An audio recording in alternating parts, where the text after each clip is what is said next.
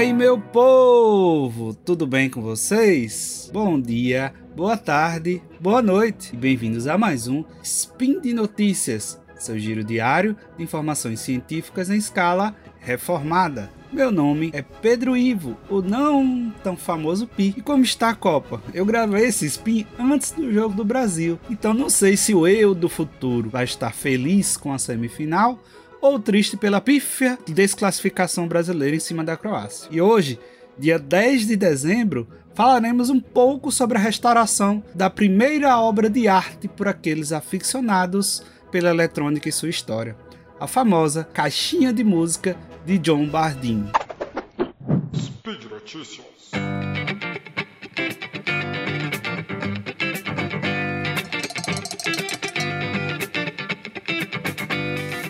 Mês de dezembro de 1947, após meses e meses de trabalho, os físicos da Bell Labs John Bardeen Walter Brattain construíram seu experimento crítico, provando a eficácia do famoso transistor de ponto de contato. Seis meses depois, a Bell Labs fez uma demonstração para oficiais do exército americano, que optaram por não classificar a tecnologia por causa da sua aplicação potencialmente ampla. E em dezembro de 2022, comemora-se 75 anos daquela que é considerada por muitos a maior invenção do século XX o famoso transistor. O I3E ele está fazendo várias reportagens especiais em sua página falando sobre a história do transistor. Se vocês tiverem curiosidade, dá uma passadinha por lá que vocês vão ver muita, mas muita coisa interessante. Mas hoje não falaremos especificamente do transistor, mas é de uma de suas primeiras aplicações a caixinha de música de John Bardeen. John Bardeen era engenheiro da Bell e ele queria construir alguma coisa que fosse simples para demonstrar a eficácia, a eficiência e a grande revolução que eram os transistores. E ele pensou, por que não criar uma caixinha de música para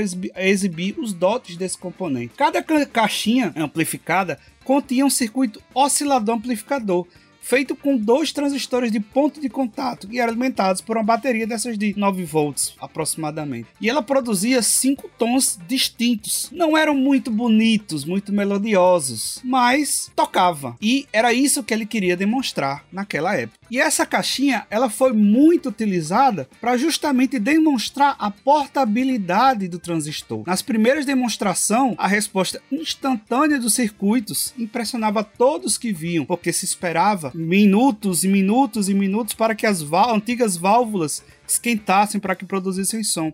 E o transistor era só apertar o botão, ele já estava ligado e funcionava diretamente. Três caixas foram desenvolvidas, uma ficou na Bell, a de Bardeen e a de Brayton. A única que sobreviveu foi a de Bardeen. Por que, que ela sobreviveu? Porque ele levou ela junto com ele quando ele saiu da Bell Labs e foi para a Universidade de Illinois. Relatos da época dizem que ele ficou extremamente aliviado por sair da Bell Labs, apesar de seu trabalho ser reconhecido e depois ter ganho o prêmio Nobel por isso, junto com Brayton e com seu chefe Shockley. Era um ambiente bem difícil de trabalho. Shockley, além de ser um eugenista e racista nojento, ele era muito centralizador nas ideias e não permitia que outras pessoas pesquisassem. Inclusive proibiu o Bardeen de ele trabalhar com transistores dentro da Bell. Então ele saiu da Bell e foi trabalhar na Universidade de Illinois no Centro de Engenharia Elétrica e Física e passou toda a sua vida acadêmica por lá. Ele não era conhecido como sendo um professor muito bom. Apesar do seu vasto conhecimento, ele não tinha, podemos dizer, muita habilidade para docência. Mas ele sempre levava sua caixinha para mostrar a funcionalidade do transistor e ele sempre tocava a música How I Dry I Am, que era a música da época da lei seca dos Estados Unidos, que ele tinha colado em cima da caixa. Eu vou deixar no post o vídeo, obviamente, de onde eu tirei isso aqui, que vai ter lá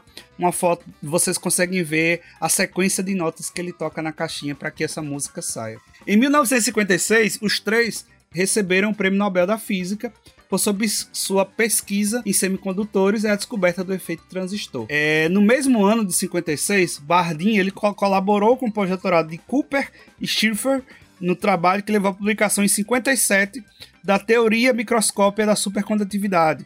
E em 1972, Bardeen recebeu seu segundo prêmio Nobel. Bardeen foi a primeira pessoa a ganhar dois Nobéis no mesmo campo e ainda continua sendo até hoje um único laureado duas vezes na física.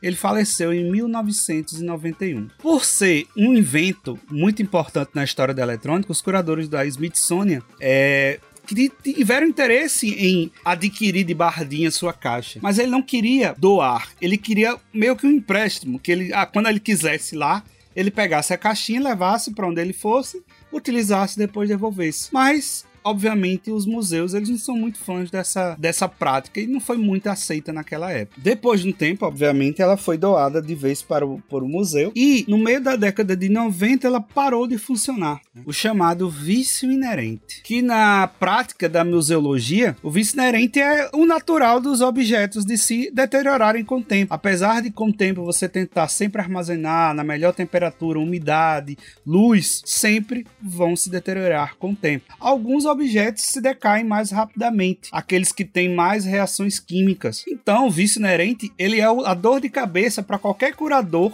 que queira manter uma eletrônica em funcionamento, que tem muita química física envolvida no meio. Então, o museu pediu a John Dalisaz, que ele é professor de engenharia da Universidade de Illinois, para dar uma olhada na caixa e ver se precisava somente de uma bateria nova. O mentor de Dalisaz foi Roland Nack, que foi mentorado por Bardin. Então, ele seria, entre aspas, o neto de Bardin acadêmico. Com um pouco de análise, ele percebeu que um dos transistores originais ele havia falhado e que vários dos capacitores do circuito estavam degradados. Então, para que ela voltasse a funcionar, não foi tão simples como substituir peças, porque primeiro não se tem tantas peças daquela época, né? E você tem todo um código é, de ética de restauração na intervenção e que você só pode fazer mudanças mudanças que podem ser facilmente revertidas. A grande sorte do museu foi que o transistor de contato ele falhou em circuito aberto, ou seja, ele se abriu. Era melhor do que ele tivesse em curto, porque se ele estivesse em curto, tinha, se, tinha sido muito mais complicado para se trocar a peça. Em aberto, você só precisaria fazer um, uma ligação externa, que foi feita nesse caso para uma placa externa, é, em vez de mexer na solda original do equipamento. Ele tentou usar peças da época, incluindo transistores de contato, que ele conseguiu com o filho do Bardim, o Bill Bardim. E porque hoje em dia não se usa mais essa tecnologia, hoje se usa muito mais os transistores bipolares de junção para essa para esse tipo de, de aplicação. Com, apesar de várias e várias tentativas, o, o sistema continuou com um leve zunidozinho em 30 kHz, que não estava no original. E aí ele acreditou que isso é devido a essa ligação externa que foi feita. Ele tentou ajustar com os capacitores do banco, do banco LC, para tentar sintonizar melhor, para deixar o mais próximo possível do original. Mas mesmo assim, pelo que ele se lembra de antigamente, o primeiro tom ele ainda ficou um pouco abaixo do original. E eles não conseguiram reduzir mais porque estava no limite do oscilador LC usado nesse circuito. O mais legal, que é daí que eu trouxe essa reportagem, é porque foi tudo documentado. É, ele recebeu a caixa sem nenhuma documentação original, sem nada. Então ele teve que mapear todo o circuito para ajudar na solução do problema. E o melhor de tudo, isso tudo foi filmado por um documentarista, que vai estar o vídeo que vai estar disponível para vocês. Que é muito legal esse vídeo, tá todo em inglês, mas tem as traduções automáticas para quem não entende, e eu recomendo bastante para quem tem curiosidade e para vocês verem como foi esse processo de restauração dessa época. Não é igual à versão original, mas você já consegue ouvir muito parecido com o que ele fez antigamente na música How Dry I Am e vai estar no vídeo disponível para vocês. E por hoje é só, pessoal. Todos os links comentados estão no post, deixa lá também seu comentário, elogio, crítica, xingamento esporádico. Lembra ainda que esse podcast só é possível acontecer por causa do meu, do seu, do nosso patronato no SciCast, tanto no Patreon, PicPay e Padrim. Um grande abraço, uma boa fim de Copa para todos nós. Espero que o Brasil esteja junto com todos assistindo e até amanhã.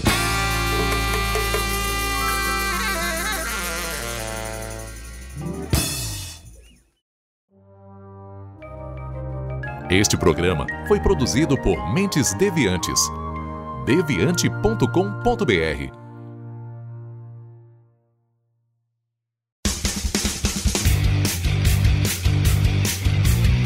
Cortes, edição de podcast.